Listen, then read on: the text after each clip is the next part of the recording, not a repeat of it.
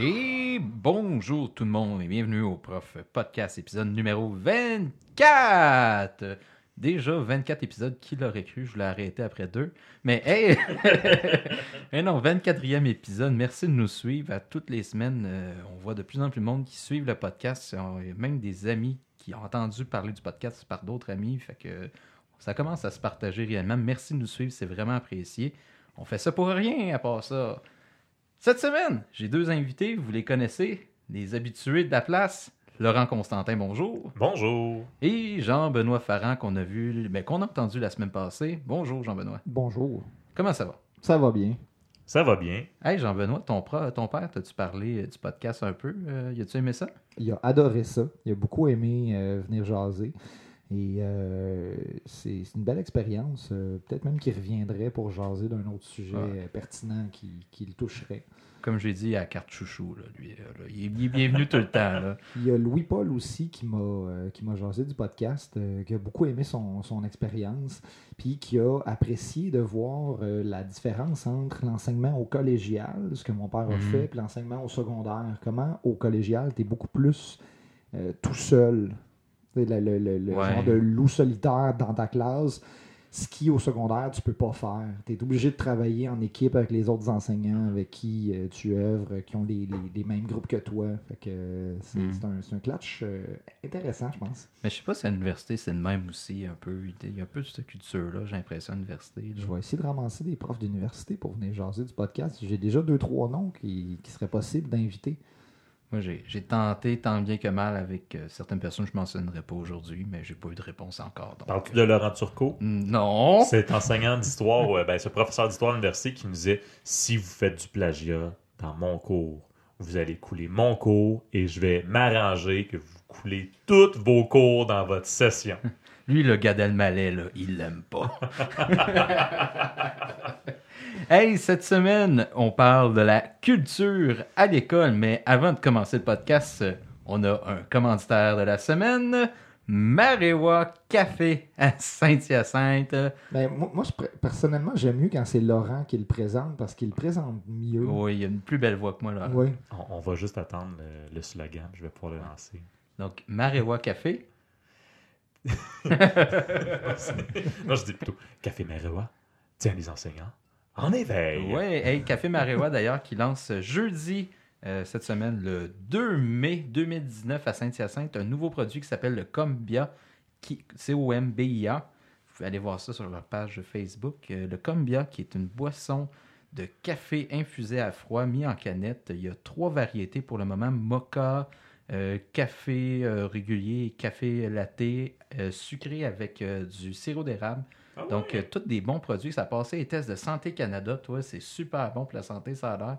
Donc, euh, si vous êtes tanné des boissons énergisantes puis que vous êtes en train de capoter parce que le café est trop chaud, mais allez essayer ça, honnêtement. Il paraît que c'est vraiment bon. Moi-même, qui est un euh, fervent buveur de café. Ah oui, assumé. Toxicomane de café, sûrement, là. Mais euh, j'ai hâte d'essayer, puis ça a l'air que ça a passé le test avec vraiment des amateurs de café. Donc, euh, j'ai hâte de y dégoûter. J'y goûte ce jeudi. Je vais pouvoir vous en reparler la semaine prochaine. Mais Combia, C-O-M-B-I-A, vous allez voir ça bientôt euh, sur les tablettes d'épicerie. Puis, euh, de ce que je sais, c'est que ça va être vendu à l'international aussi, en Colombie, entre autres, en Italie. Donc, euh, ça s'en vient gros. Ah ouais, puis Oh. on va en avoir une caisse gratuite. Oui! Yeah! Vive les commandites. Lorena, si tu nous entends, on veut une caisse. Une caisse, une caisse. OK. Une palette. Hey, avant de commencer sur la culture à l'école, Jean-Benoît, euh, on va passer à l'instant le deuxième extrait de ton, euh, ta- de ton périple. De mon séjour à Oui, Québec oui. au congrès de la COPS. Oui, allons-y. Maintenant, Écoutons-moi. oui. Jean-Benoît Farran à la COPS 2019, deuxième journée. Aujourd'hui, j'ai eu trois ateliers. Le premier s'intitulait Ma zone CEC 2.0, une plateforme réinventée. C'est le genre d'atelier qu'on se tape euh, à peu près à chaque congrès, qui nous présente dans une longue publicité d'à peu près une heure du matériel pédagogique, une plateforme, euh, quelque chose euh, qu'une maison d'édition a mis au point et veut nous vendre. Donc, pas grand chose à en dire. C'est la plateforme de CEC. On aime ou on n'aime pas. On veut expérimenter ou on veut pas l'expérimenter. Deuxième atelier en après-midi euh, s'intitulait Aborder des enjeux cruciaux du numérique, présenté par euh, la semaine numérique à, l'école. Euh, L'atelier était mal présenté. La personne qui la présentait connaissait pas vraiment son matériel ou avait de la difficulté à l'utiliser. Par contre, il est ressorti quelque chose de très intéressant de cette présentation-là qui peut être trouvé à l'adresse courriel, pas courriel, euh, au site web suivant www.snqcecole, snqcécole.com.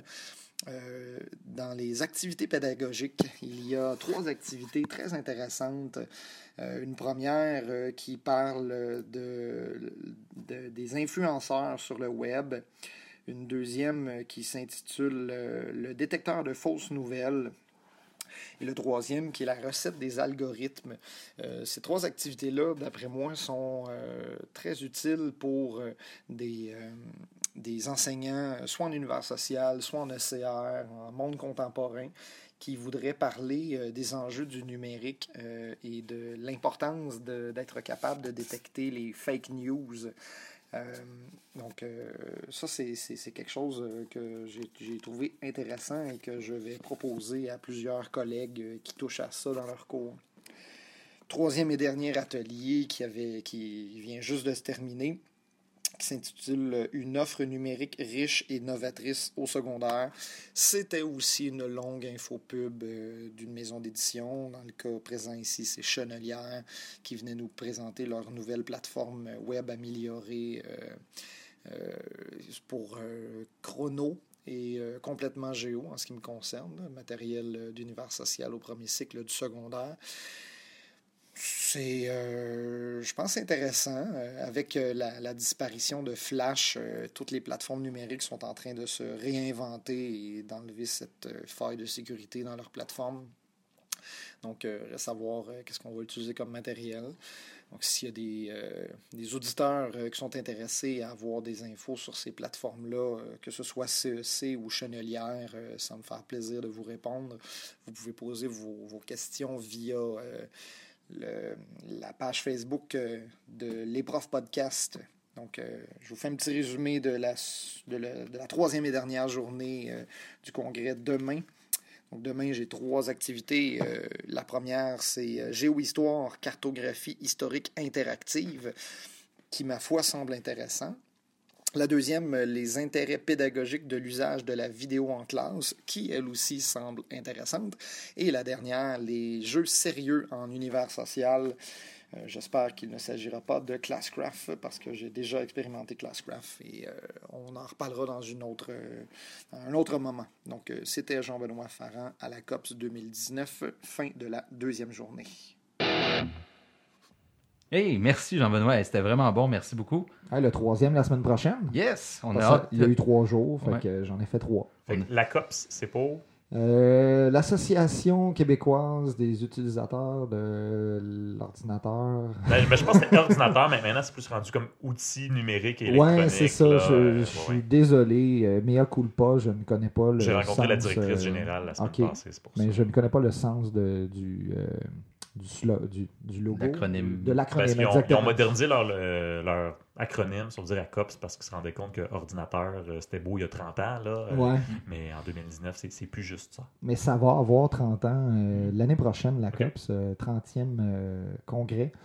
C'est toujours très intéressant. Si jamais vous êtes un utilisateur de l'informatique, des TIC, euh, tout ça, puis que vous cherchez euh, un congrès qui va vous, vous trouver des, des- des ateliers pertinents pour euh, votre utilisation en classe, euh, c'est vraiment la place à être. OK. Je pense que c'est toujours dans le bout de Québec. Ben, c'est toujours à Québec. Euh, les dernières années, c'était au Hilton, à Québec, au centre des congrès, qui est juste à côté.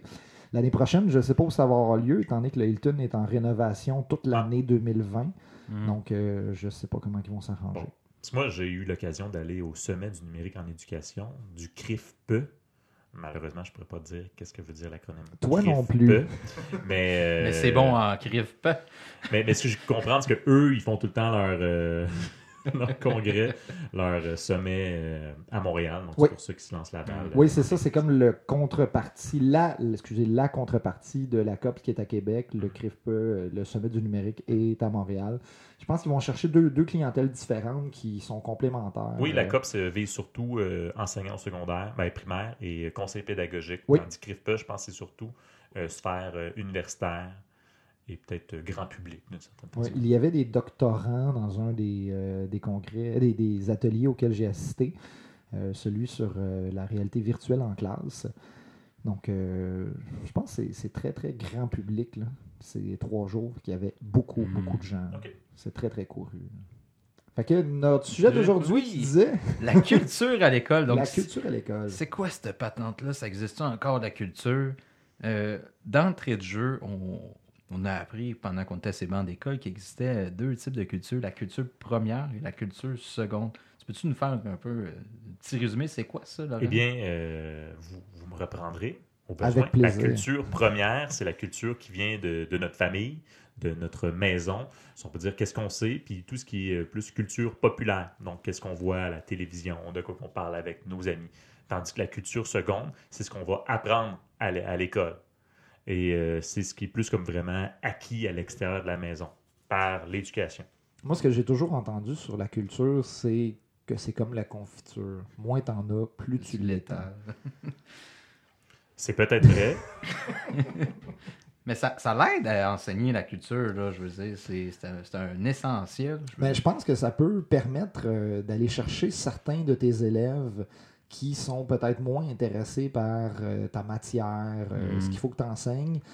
Ça va peut-être permettre d'aller les, les intéresser un petit quelque chose qui va faire qu'ils vont peut-être t'écouter un peu plus quand tu enseignes, puis qui vont faire comme Ah, ouais, ok, il est peut-être pas si pire, ce prof-là. Mais c'est toujours un espèce de lien, une colle. tu sais, euh, souvent, je pense en, en enseignant, que ce soit en histoire ou toute autre matière, c'est de trouver euh, le lien de la culture première puis la, la culture seconde, ce qu'on appelle parfois l'éducation à la citoyenneté, c'est-à-dire, en histoire, c'est de dire, Mhm. ben, voyez telle institution, c'est c'est ça aujourd'hui en 2019. Ah, vous ne le saviez pas, ben, je, je vais quand même vous en parler. Et là, avec euh, le biais de l'histoire, je vais vous montrer ben, comment on a construit, si on peut dire, cette institution-là D'où ça vient. à travers peut-être parfois euh, les 100 dernières années ou même parfois les 2000 dernières années. Fait que je trouve ça important. Puis en effet, si tu dis, c'est ce qui rend souvent notre, notre cours plus intéressant. Mais moi, euh, c'est souvent ça. Tu prends, tu donnes, tu donnes des notes à retranscrire à tes élèves. Bon, c'est la matière à examen, c'est un petit peu plate, là, parfois. Là. C'est l'histoire un peu plus euh, c'est conventionnel, tu sais, des, des bah, peut-être pas nécessairement des dates à prendre, mais des faits, ces choses-là, tu sais, la, la mécanique Suite logique. Une suite logique, c'est ça. Tu sais, les causes-conséquences, ces choses-là, les liens entre les faits. Mais quand tu commences à compter une anecdote, Mhm. c'est là Ça marche bien. là. que les élèves peuvent déposer leur crayon et t'écoutent avec leurs yeux ronds. Là, euh, pour, pour ça, c'est incroyable, justement, parce que Ouais. tu es capable de faire des liens. Ou quand tu commences à parler, je sais pas, de. On pourrait en parler, de leur jeu vidéo préféré. Fait que, Ah, le monsieur, il est vieux devant la classe, mais il connaît le jeu vidéo auquel je joue à tous les jours. Oui, c'est ça, aller les chercher dans leur ouais. monde à eux autres ou d'aller chercher quelque chose de ton monde à toi Mhm. Qui n'est pas relié directement à ce que tu enseignes, mais qui va les intéresser, qui va faire un, un- un certain euh, petit déclic de Ah, ouais, ok, ce prof-là s'intéresse à d'autres choses. Là. Ils ne le mettent pas dans le placard à la fin du cours. Non, non, ouais. ça. Se rendre sympathique. Ouais. J'essaie autant que possible. C'est encore là, ça dépend, là, mais autant que possible, euh, à presque chaque élément de matière que je peux montrer, d'avoir un exemple de culture, que ce soit ma culture telle que j'ai acquise avec le temps ou encore leur propre culture, mais euh, je donne un exemple. euh, en secondaire 2, moi je suis en ECR, donc euh, j'enseigne le, bonheur à la fin de l'année en secondaire 2. Bon, on parle, j'enseigne, c'est dur c'est bizarre à dire, là, j'enseigne le bonheur, mais on parle du bonheur. Puis, euh, à un moment donné, euh, dans la quête du bonheur, on se dit, ah, le bonheur, on- pour certaines personnes, c'est par les expériences fortes, les, nouvelles expériences, c'est des nouvelles choses, un sport. Là, on parle de voyage, mais tu sais, inévitablement, moi, j'ai voyagé, j'ai trippé, ben, je leur raconte une anecdote de voyage, puis je suis capable de faire un lien avec, ah, mais j'ai vécu une sensation forte durant cette Mhm. expérience de voyage-là. Puis à chaque fois qu'on est capable de faire une association directement à un élément culturel pour eux, je trouve que ça devient plus simple. Là, tu sais. comme on parle de dépendance aux jeux vidéo en secondaire 1, ben, inévitablement, on va parler de Fortnite. Là, tous mes exemples vont être Fortnite parce que c'est l'exemple du moment. Mais là, 4 ans, ça aurait été, euh, je sais pas, c'est quoi, là, euh, World of Minecraft. Warcraft, là. Minecraft, ouais, c'est ça. Fait que c'est toujours important d'être capable de faire un lien avec soit sa propre culture ou peut-être celle qu'ils connaissent, puis du moins l'associer à quelque chose qu'ils connaissent déjà pour faire Ah, ça c'est comme ça que je connais déjà. Mais c'est ça, c'est aller les chercher dans leur monde. Mhm. Aller le- leur relier ta matière avec du réel qui est significatif pour eux autres. Qui normalement, eux autres, euh, tu sais, ok, tu parles de quelque chose, puis ouais, ok, le prof parle de ça, c'est c'est ça qu'il faut que j'étudie. Puis... Mais quand tu vas les chercher dans leur monde avec ce qu'ils connaissent eux autres, là, tu relis ta matière à eux autres, puis ça devient significatif, puis ton, ton, ce, que, ce que tu vas enseigner va faire que ils vont aller chercher une, une motivation dans leur réel, donc une motivation intrinsèque Mhm. à apprendre, à le Et- retenir. Et ça, pensez-vous que les gars, c'est seulement pour ce qu'on appelle parfois les, les sciences molles, comme l'histoire, l'éthique, je sais pas, ou ça peut autant s'appliquer euh, la culture première puis la culture seconde pour les mathématiques, pour euh, la science? Ben, je pense que ça peut être intéressant. Mettons, on prend l'exemple des sciences, là, mais actuellement, on vit, je crois, une époque extraordinaire, point de vue avancé, puis découverte en astronomie, puis découverte de l'espace, point de vue scientifique, là, en tout cas, je sais pas, c'est parce que les algorithmes m'envoient juste ça euh, sur ma page YouTube, mais c'est que des vidéos de, d'expérience en ce moment dans l'espace ou de découverte ou des choses comme ça. Fait ça peut être stimulant de ces élèves-là de dire Hey, la- Mars, c'est pas juste un fantasme, c'est, c'est réel. L'humain va marcher sur Mars s'il n'y a pas de catastrophe planétaire d'ici quelques années. Mais Ouais. ça va arriver. Ben, comme, comme je l'aurais dit, vous risquez de voir ça de votre vivant. Mhm.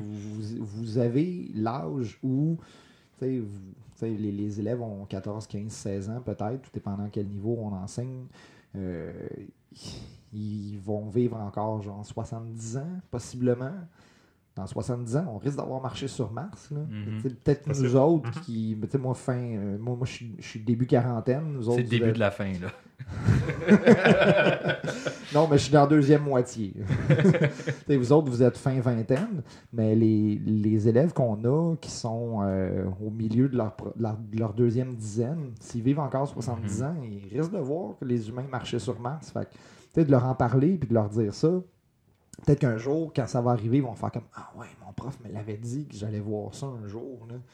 Mais sinon, moi, la, la piste que je voulais peut-être euh, vous amener, bah, c'est pas grave, vous n'êtes pas allé là, mais je vous y amène. Moi, pour- je vous l'avoue, j'étais un prof de d'histoire et euh, au secondaire, moi-même, j'ai connu des difficultés. Hey, prof puis- d'histoire?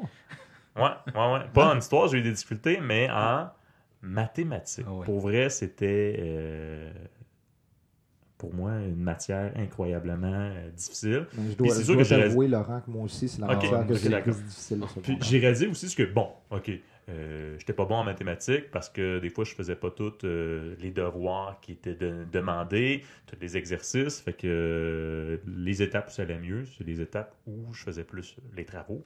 Puis les étapes où ça allait moins bien, je faisais moins les travaux. Tu sais, de dire que c'est en pratiquant que, que tu deviens bon. Mais c'est sûr que comme tu n'aimes pas nécessairement les mathématiques, ça t'incite pas Tu- tu à- pratiques pas trop, Ouais, trop, tu moins.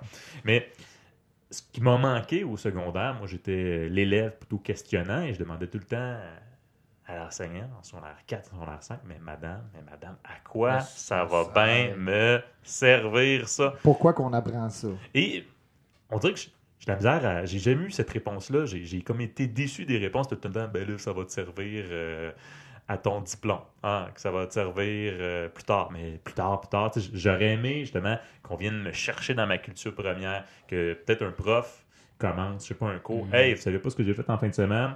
J'ai bâti mon cabanon.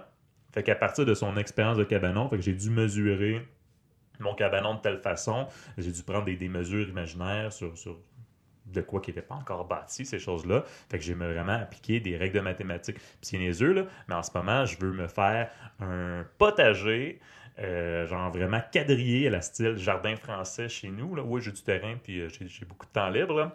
Et je dois utiliser des règles de géométrie que j'ai appris en secondaire 1, 2, voire même euh, secondaire 3. Et voilà, c'est jamais perdu. Mais faut que je Ouais. les retrouve un peu, ces règles-là. Mais si on me l'avait dit dès le début, hey, si tu veux être ingénieur ou tu veux être architecte, telle règle, ou ben, ben, faire vraiment un problème, quand vous parlez de, de recherche en espace. Tu voilà la courbe qu'on est en train de tracer dans le plan cartésien. Là, imagine-toi que c'est euh, une telle justement, fusée qui part de Terre, il faut se rendre à Ouais. tel endroit, alors que des fois, c'était peut-être des, des problèmes mathématiques un peu simplets. que- J'ai eu euh, un prof en son R4 justement qu'il voyait bien qu'on ne comprenait pas à quoi ça servait les maths, mais Mhm. il a toujours trouvé un moyen de nous faire appliquer dans la vraie vie. On a fait du pain avec, là, je me souviens plus pour. OK. Tu sais, du pain juste en, avec. On l'a fait gonfler dans, dans, dans la classe à un moment donné. Puis il a dit Ok, c'est bon, on est prêt. Puis euh, demain matin, on va faire du pain. Fait qu'on va déjeuner en classe avec le pain qu'on a fait tous ensemble avec, avec je sais pas quel concept de mathématiques. Il nous avait montré à faire du vin qu'un champignon, mais on l'a pas bu. là. Mais- dans le temps, c'était plus smooth que l'école, je pense. Puis, euh, non, il y avait aussi. les- Ouais, mais moi, j'ai apporté des œufs à l'école, mais ça, c'est une autre histoire, ça a mal viré. Bref, Mais, mais, Pourquoi cette 15, histoire-là? mais 15 ans plus tard, tu t'en souviens. là? oui, oui. Puis, je me souviens que euh, euh, calculer la distance des étoiles, on l'avait expliqué avec la. La parallaxe? Non. Hey, là, je, je fais pas, je fais pas fierté en tant que prof. là. Non, Euh, non, si ton ancien prof de maths t'écoute, là. euh, Mais tu sais, avec le triangle calculé, euh, tu sais, A à la 2 plus B à la 2 égale C à la 2. Là. L'hypoténuse. Merci. On y avait expliqué comment calculer la, la distance des étoiles comme ça. Là. Donc, tu sais, c'est des images fortes qui peuvent rester quand même. Puis, tu sais, il y a des trucs que je me rappelle aujourd'hui quand même. Puis, quand je fais de la suppléance, ça l'aide, là, on s'entend. Mhm. La... Dans la culture, il y a beaucoup la- l'aspect personnalité inspirante. Est-ce qu'on l'aborde assez, cette thématique-là? Qu'est-ce que tu veux dire par personnalité Ben, inspirante? par exemple, tu sais, je sais pas si l'éthique c'est c'est une bonne matière propice à ça, mais je le fais quand même, là, mais tu sais, des, des philosophes, des personnalités qui ont changé, tu sais, qui ont des citations qui peuvent être utilisées ou, tu sais, démontrer, par exemple, euh, je parlais de euh, David Saint-Jacques qui est parti dans l'espace demander à mes élèves. Tu sais, des personnalités fortes. Qui nous que- inspirent, nous oui, autres, ben, qui peuvent nous inspirer personnellement, mais qui peuvent peut-être être une source de motivation. Est-ce que c'est quelque chose qu'on on fait assez en ce moment? Par exemple, toi, euh, en histoire, est-ce que parfois tu vas sortir des, des citations de personnages historiques euh, connus, puis c'est peut-être des choses qui sont positives ou euh, qui vont marquer le jeune, puis c'est pas nécessairement. Il n'y aura pas de question à l'examen où on va demander carrément qu'est- qu'est-ce qu'il a dit mot pour mot. ça. Non, ben, peut-être pas des citations, mais des, des événements, des personnages, euh, qu'est-ce qu'ils ont fait, ou des, des, des- comment je dirais, en, en secondaire 1, la, la société qui est la plus intéressante à étudier, selon moi, c'est Rome. Mhm. La, société romaine nous a tellement légué d'éléments qui sont encore utilisés de, nos jours que les élèves ont aucune idée que ça a 2000 ans d'histoire, le calendrier, le- les, jours de la semaine, les mois de l'année. euh, oui, ok, c'est les Mésopotamiens qui ont créé ce, système-là, mais les Romains l'ont modifié. Ils n'ont pas fini. Ouais, c'est ça, ils ont, Mhm. ils ont amélioré le système. Donc, de, de, de, de ramener ça dans le quotidien, de leur dire, OK, ça, cette réalité-là, ça vient de la société qu'on étudie en ce moment. Fait que, pas tant des personnages ou des citations, plutôt des, des grands événements ou euh, euh, des, des... Mais des phénomènes. Oui, c'est ça. Mais tu sais, le- mettons le UFC, là. Tu sais, faut pas chercher trop loin. Il y a un peu de. Un héritage des gladiateurs en arrière de ça. Là. Oui, oui, oui, c'est, c'est, c'est le- le- le- les, les combats des, des, des gladiateurs d'il y a 2000 ans ramenés à maintenant. là. De parler, je sais pas, des fois de les joueurs de hockey, Carey Price, tu sais, gladiateur des temps modernes. Puis, euh, Oui, oui, mais c'est, c'est- cet intérêt-là pour le sport, le, le fameux du, du- pain et des jeux que les, les Mhm. Romains avaient, euh, c'est, c'est en- c'est encore très, très d'actualité. Fait de leur ramener ça de OK, ça existait déjà il y a 2000 ans, puis maintenant, regardez, c'est encore ça. Les, les- les élèves trouvent un lien dans leur quotidien avec ce qu'on enseigne qui est plus abstrait pour eux autres. là. Même moi aussi en histoire, euh, souvent c'est c'est de prendre la citation d'un personnage connu puis euh, qui, qui va vraiment simplifier un, fait historique. Euh, parfois, on- en secondaire 4, on parle de la Révolution tranquille, mais la Révolution tranquille, là, euh, ça veut tout et rien dire pour quelqu'un qui se connaît. C'est un, un concept que tu peux parler pendant. On en parle depuis 10, 12 cours. tu sais.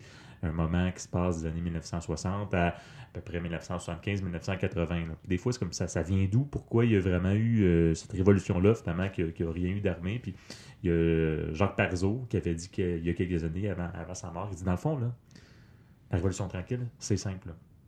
c'est à peu près quoi? 3-4 ministres, 20 fonctionnaires, une poignée de poètes puis d'artistes, là, à eux, tout seuls, ils ont révolutionné le Québec. That's it. Mm. Voilà.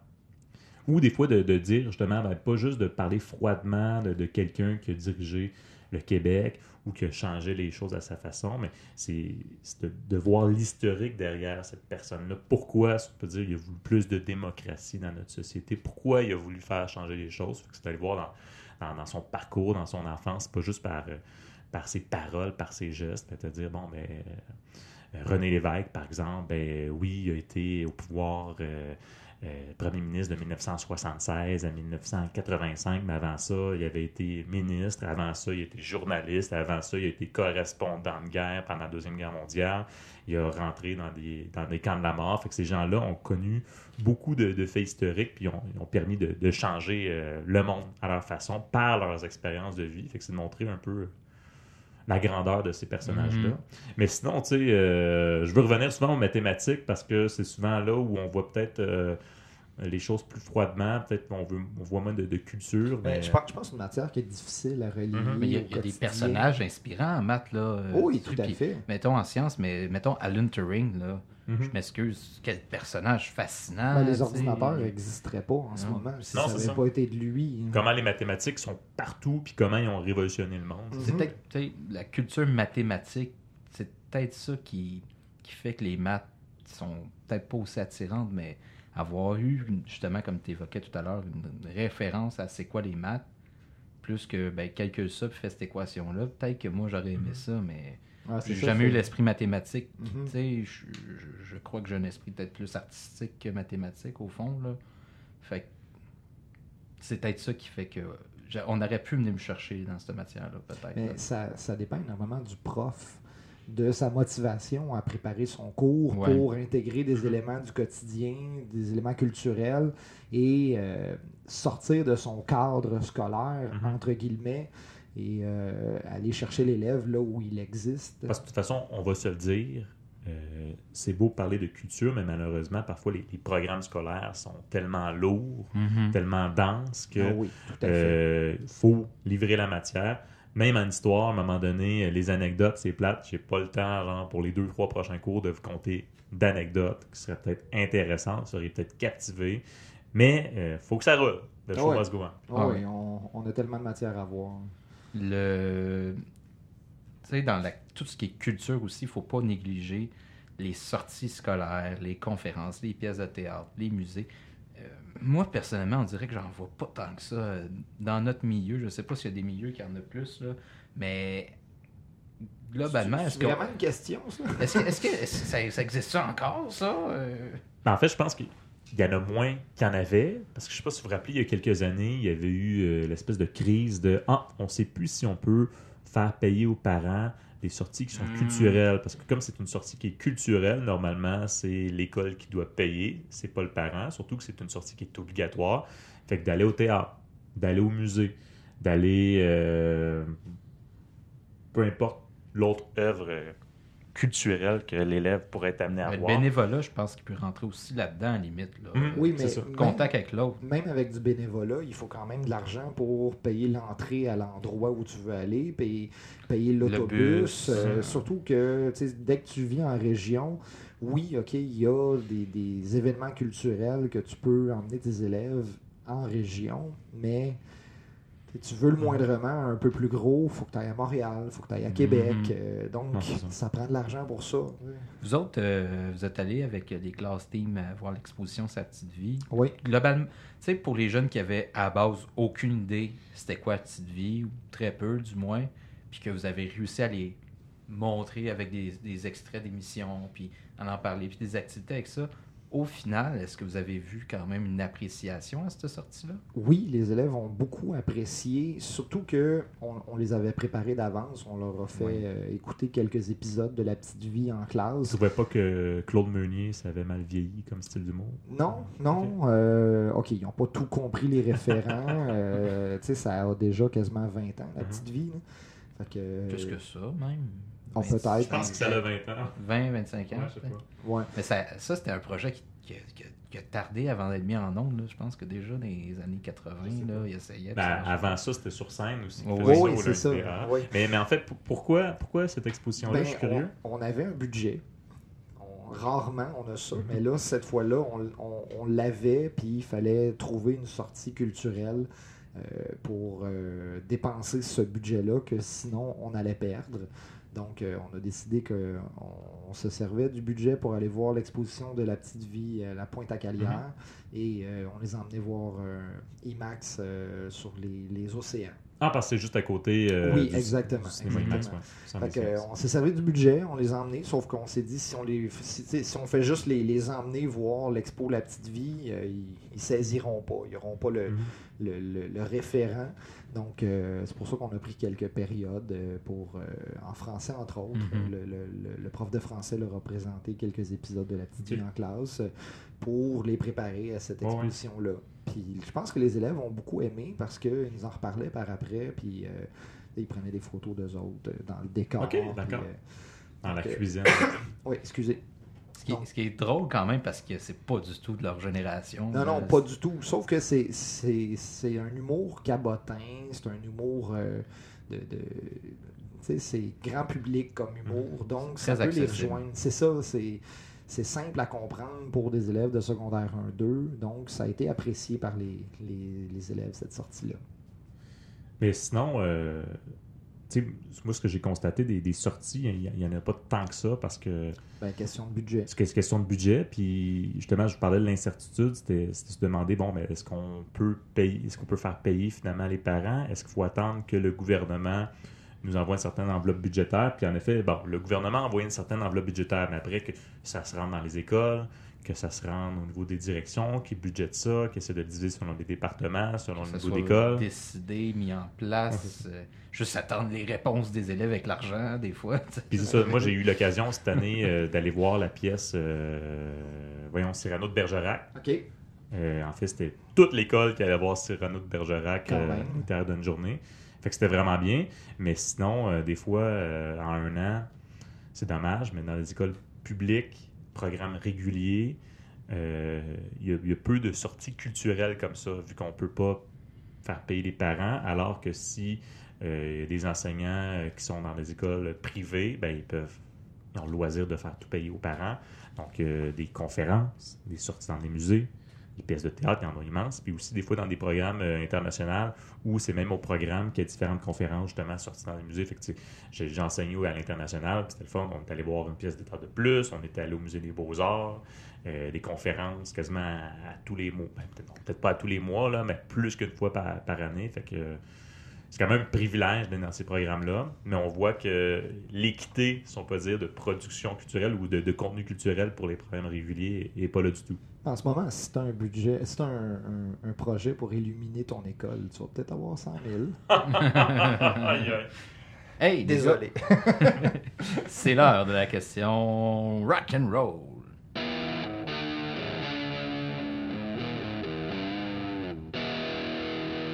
Pose-moi ta question. Oh oui, on est rendu là.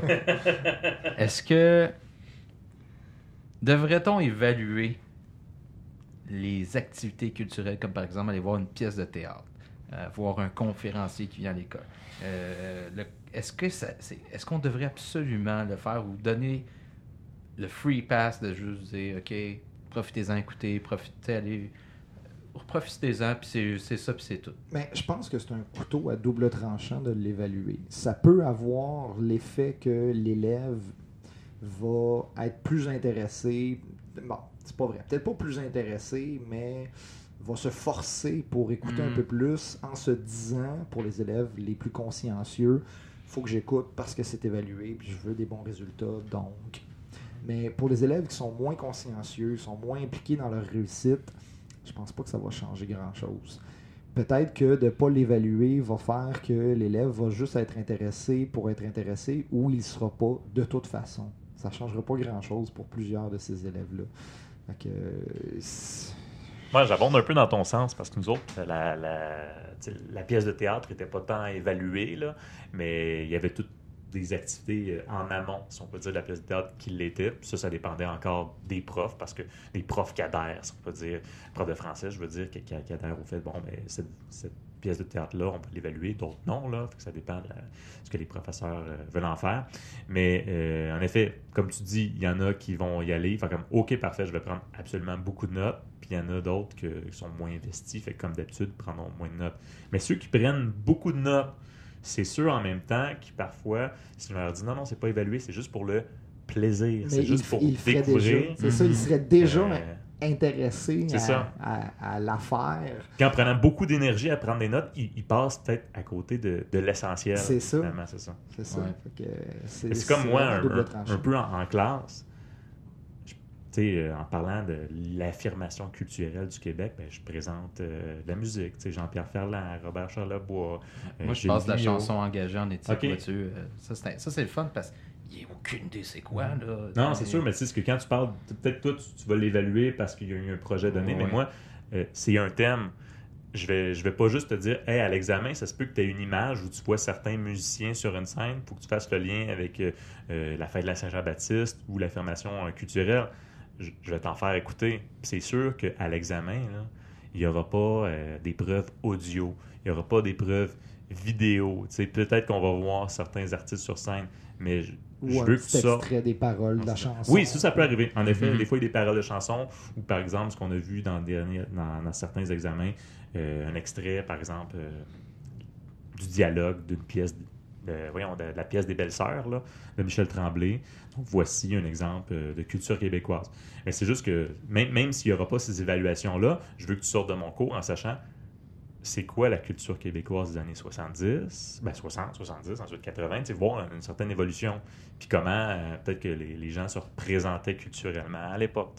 Mais tu as un cours qui se porte euh, particulièrement Ouais. à un lien culturel. Tu sais, toi, t'es- c'est ça, histoire de Oui, secondaire ben, c'est 4. l'histoire du Québec et du Canada. Puis plus on ça. avance dans les années, plus que, hey, on a des sources audio, des sources vidéo là, qui, sont qui sont assez bonnes. Fait que ça, ça s'apprête au fait de, de montrer tout plein de, de médias, finalement. Il y a plusieurs cours que ça se prête pas à ça, donc c'est plus difficile pour l'enseignant de je vais aller chercher du culturel pour relier à. À moins que tu, mon- veux, tu veuilles cours. faire euh, du théâtre de masque grec, là, mais, euh, Ouais, c'est ça. sur des échasses, là, ouais, c'est ça, non. En crachant du feu. Euh, et là, ton masque, il part en feu. fait, euh, hey, euh, J'ai un point que j'aimerais ça qu'on parle parce que je sens que c'est un gros, gros morceau. Euh, Sentez-vous que chez les jeunes actuellement, JB va pouvoir répondre que c'est peut-être pas un phénomène nouveau, mais il y a un certain dénigrement de la culture québécoise euh, quant à ce qui a trait à la langue, la chanson, les. J'ai l'impression de ce temps-là que parler français, c'est pas cool. Maîtriser la langue française, c'est pas cool. Ouais. Il y a beaucoup l'influence américaine actuellement, puis je pense qu'il l'a toujours eu. J'ai l'impression qu'elle était plus forte de ce temps-là. Mais il y a deux semaines à peu près, trois semaines, il y avait un- un, une entrevue à la radio à ce propos-là, très exactement, sur euh, l'aspect langue française euh, des, des jeunes de niveau secondaire, collégial, puis comment c'est c'est moins une réalité pour eux autres, euh, la, la défense de la langue. Euh, La lutte linguistique. oui, exactement. Tu sais, oui, ça a été très, très présent dans les années 70-80. de faut défendre le français, le fait français, tout ça, c'est important. Puis maintenant, c'est pour plusieurs, c'est plus ça qui est rendu l'important. Tu sais, ils ont été élevés dans une réalité où le fait français, il est, il est là. Ils n'ont pas besoin de le défendre Il existe. il existe, il est présent.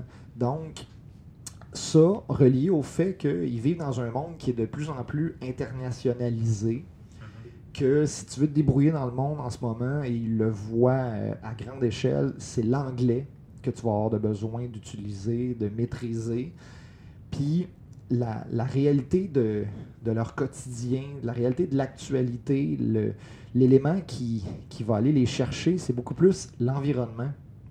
Donc, la défense du fait français, ça passe en deuxième ou troisième zone, troisième catégorie de défense. Fait qu'ils vont, ils vont plus aller chercher l'environnement et l'utilisation de l'anglais. Fait que oui, je pense, sans nécessairement être dénigré, le français passe en. C'est pas la priorité. C'est ça, exactement. Mhm. C'est pas la priorité. Parce qu'en même temps, euh, les- leurs sources médiatiques sont tellement diverses. Euh, Il n'y a plus juste comme Ah, ben, soit que tu écoutes la radio, soit que tu écoutes la télé euh, sur Internet. Là. Les sources sont infinies. Et tu vas sur YouTube ou tu vas sur Netflix, c'est sûr que le contenu québécois ou francophone ne sera pas nécessairement euh, mis en valeur. Et les, peut-être les sources de culture québécoise les plus présentes dans leur vie, quand ils ouvrent un poste à la télévision ou ils ouvrent une radio commerciale, ça ne sera pas nécessairement, comment dire, représentatif de qu'est-ce qui est la culture québécoise. Tu sais, je suis désolé, mais des fois, les élèves qui vont me dire Ah, monsieur, de toute façon, la musique québécoise, c'est vraiment poche, mais qu'est-ce que tu veux dire par musique québécoise Ah, ben, j'écoutais l'autre soir euh, à TVA l'émission de La Voix. Je fais comme Ouais, mais faut pas que tu généralises la culture québécoise à l'émission euh, La Voix. Ouais. Eric, il est pas ce qu'il a déjà été. Ouais.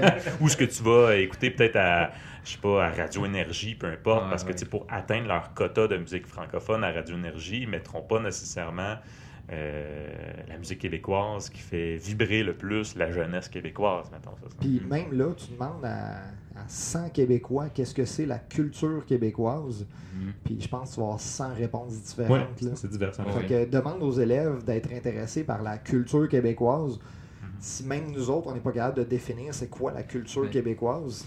J'en viens vraiment à me demander des fois si on idolâtre pas ou on met sur un piédestal toute la culture des baby boomers des années 60, 70, 80.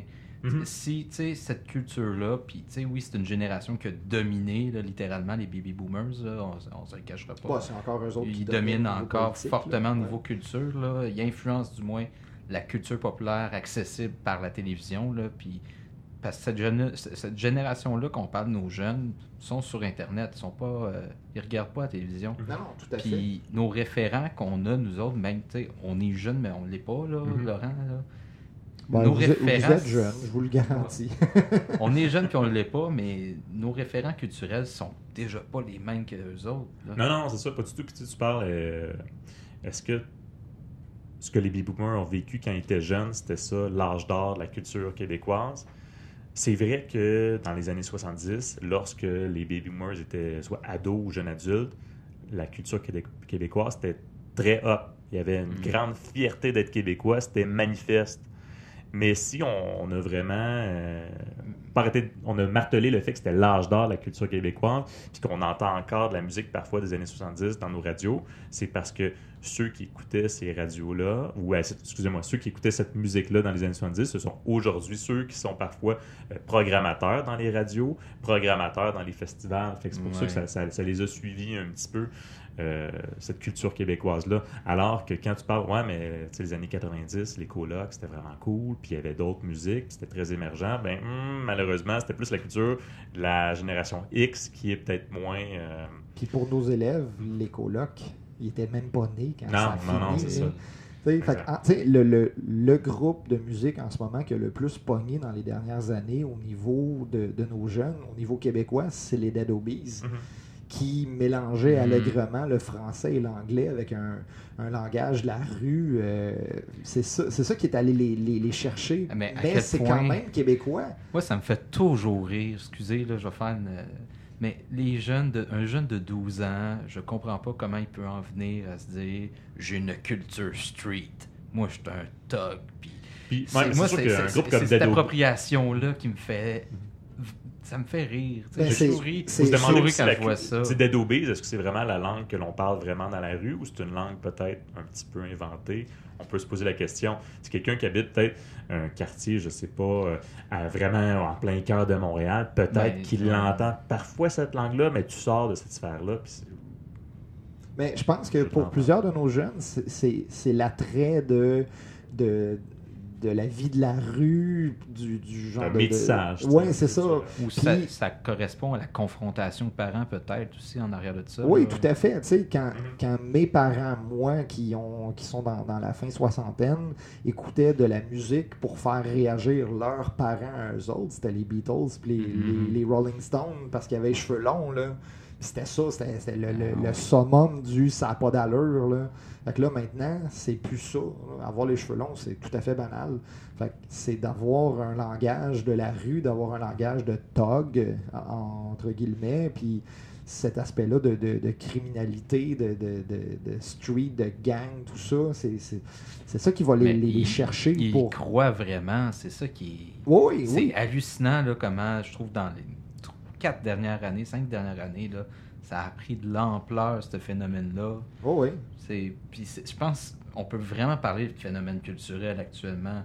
Je sais pas si ça va durer, si ça va amplifier. Je sais pas dans quelle direction ça s'en va. En, en- en même temps, là, pour pas pour pas cracher sur les Dead Obies, là, si vous voulez avoir une idée, allez écouter l'entrevue qu'ils ont Oh fait. oui, c'est des gars à, très. à tout le monde en parle quand Oui. ils sont passés.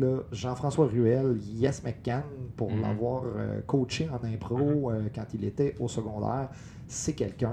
C'est Oui, vraiment quelqu'un qui a un propos, qui, qui sait de quoi il parle, qui a lu énormément, qui est intéressant à entendre, à discuter. euh, Mais il fait aussi partie de ceux qui ont quitté le groupe en disant ben, on a fait le tour de la cassette, hein, du espèce de Oui, sauf, puis, sauf euh, qu'il est encore dans le même propos, dans le même genre de musique. Même s'il est rendu tout seul, il est encore dans le même genre. Donc, euh, Mais j'ai rien contre euh, ces gars-là comme à la claire ensemble, là, ce, ce groupe-là. La musique, je suis vraiment pas fan de la façon qu'ils écrivent, mais je vois qu'il y a une démarche pareille en arrière. Oui, une ça. démarche artistique euh, féconde, ça Ils sont sûr. quand même grand public, je pense, au niveau du rap. Là. Euh, oh oui, tout à C'est fait. pas, c'est pas comme Soulja que c'est, c'est, c'est du vrai street, la- du rap carcéral. Là, puis, euh, Mais sinon, euh, on, on en parle beaucoup de la culture québécoise, mais on n'a pas vraiment traité. euh, Est-ce que c'est le, rôle de, de l'école de transmettre cette culture québécoise-là? Mhm. Puis en même temps, euh, tu sais, un, un enseignant qui dirait ben moi, je vais vous montrer c'est quoi la culture québécoise, est-ce que ça la rendrait un petit peu, je sais pas, ringarde euh, ouais, ou un peu artificiel? Tu fais comme ben, ben, voici au programme cette année. Je dois vous présenter tel artiste. Il faut que ça, ça- ça vienne de, de soi. Je sais pas. euh, ça- c'est quoi va- le rôle de l'école québécoise là-dedans dans la culture, que ce soit la musique ou que ce soit le théâtre, que ce soit euh, les arts? En- encore faut-il être capable de définir c'est quoi la culture Oui. québécoise. Ça revient à ce que je disais tantôt. Là. Mm. Toi, tu es, un enseignant qui va avoir ta définition de la culture, Mhm. puis tu demandes à un autre Ah non, non, ça c'est vraiment important. Puis un autre Ah non, non, moi c'est ça qui est vraiment plus important. Ben, c'est vrai dans un Mhm. sens, parce que tu dis, la, la culture québécoise, on a peut-être un idéal que la culture québécoise est pure. Mais à chaque fois qu'on parle de culture américaine, on dirait que c'est un petit peu négatif, péjoratif. Mais est-ce qu'aux États-Unis, ils disent comme, faut montrer la culture américaine, mais quelle culture oui, américaine? oh oui, tout à fait. Oui, oui, tout à fait. C'est, c'est- est-ce que je vais aller dans le même sens que toi, JB, là, mais le. Je crois que les jeunes ont besoin de différentes influences. Ils ont Oui, besoin de oui, différents points de vue. Puis il faut qu'ils soient confrontés à plein Oui. d'idées pour être faut, en il faut que tu les mesure- soumettes à ça. là. pour être en mesure de se faire une propre opinion, puis être capable de se dire je, je me rejoins à ça, je me rejoins pas à ça. Puis ils ont, le but, c'est pas de les amener dans le même sens que nous, mais c'est leur montrer qu'il existe des choses différentes. Puis encore, tu sais, je parlais du bonheur, mais je leur ai montré aujourd'hui à mes élèves, mais cette semaine, je leur montre le, le sketch du bonheur d'Yvon Deschamps. Mais tu sais, eux autres, Yvon Deschamps, c'est même pas ma génération à moi, là, je veux dire. C'est même pas la mienne. Mais, tu sais, faut- je leur dis, il y a des choses qui ont existé avant vous, puis c'est pas négligeable. Puis ce que, ce que tu écoutes comme humoriste aujourd'hui, forcément, ils vont se dire qu'ils ont été influencés par Yvon Deschamps d'une certaine façon. Il y a quand même des gros musts à avoir, puis tu peux les accepter ou les rejeter, mais faut ils existent quand même. Ils ont déjà existé y a des avant qu'ils choses parfois indémodables dans l'humour. Pour ça, c'est intéressant. Là. Tu, sais, tu parles de d'Yvon Deschamps. Moi, je montrais des, des sketchs, justement, euh, de RBO. Il y en a que, que je montre pas parce que je trouve que ça l'a très mal vieilli, là, des Ouais, fois. ouais. là. Oui, oui. Euh, ça se voit un petit peu partout. Mais des, tu sais, RBO avait, avait, euh, parodié certains personnages politiques et avait fait des sketchs sur l'histoire. Je trouve ça très drôle de voir, bon, ben, on a parlé de René Lévesque, on a parlé de Pierre Létouteau. Maintenant, voici les versions Rock et Belles Oreilles. Puis comme, Rock et Belles Oreilles, vous savez pas c'est quoi? Hmm, non.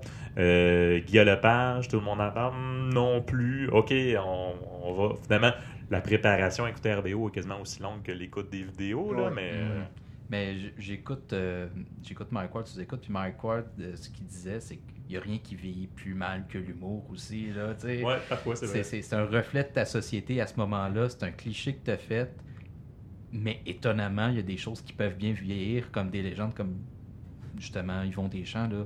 Je veux dire, le bonheur, ça n'a pas vieilli. Là. Ça- c'est le sketch que je montre dans les années 70, là, ça n'a pas vieilli parce que Ça reste des intemporels. c'est ça, il y a des choses qui les Rock et Belles Oreilles, c'était vraiment comme, bon, ben, tu sais, une référence sur Lance et Compte, là. euh, tu sais, ou Génie en herbe, là, avec euh, Saint-Jean de Bosco. Ouais, tu sais, c'est- ça- les élèves, aujourd'hui, on trouve ça drôle, mais on n'a pas la- le référent nécessairement Non, de l'époque.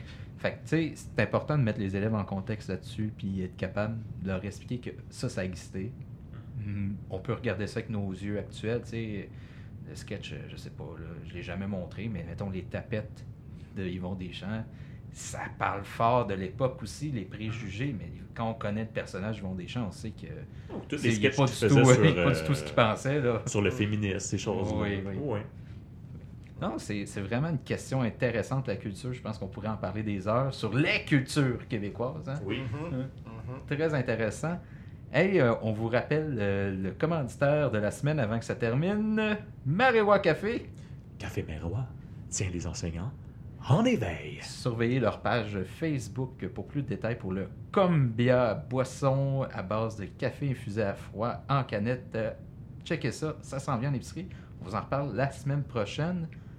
Vous pouvez... En fait, merci d'avoir écouté. Ah oui, hein, merci. merci. à toi, Marc, de nous avoir convoqués pour euh, ce super podcast euh, Merci sur la culture à l'école. Sommet sur la culture, hein? Ni plus ni moins. Un gros sommet à trois. C'est la conférence de Yalta. nous autres, tout seuls. Référence historique, on aime ça. Hein, De la culture! La Eh culture! Donc, euh, merci de nous suivre. Vous pouvez toujours, euh, en fait, si vous avez aimé cet épisode-là, si vous aimez les autres, n'hésitez pas à le partager. En fait, partagez-le, ça nous aide. On essaye de grossir un peu euh, dans- au niveau du podcast, au niveau des pantalons. Donc, euh, merci de nous suivre. Partagez sur Facebook, Twitter, Balado Québec, iTunes, Spotify, YouTube. YouTube et Overcast. Overcast. Donc, euh, toutes ces plateformes-là. Si vous avez des suggestions, n'hésitez pas. Si vous voulez réagir à ce qu'on a dit au niveau de la culture, sans nous insulter, vous pouvez toujours le faire via euh, Facebook. On est assez vite sur la gâchette pour répondre normalement. Et euh, si vous voulez participer, on est toujours intéressé. Euh, proposez vos sujets, proposez vos invités. On va vous recevoir à Granby. euh. On enregistre le mardi d'habitude. Donc, euh, joignez-vous à nous. Ça va nous faire plaisir de jaser avec vous. Oui, d'ailleurs, il y a- il y, a du monde qu'on est- qu'on s'est fait proposer, qui sont venus au podcast. Ben oui. C'est pas nécessairement une petite clique d'amis. là. On essaie d'avoir des gens de partout, partout, partout. D'élargir Ouais. nos horizons. Et voilà. Donc, hey, merci beaucoup. Passez une excellente semaine. Bye!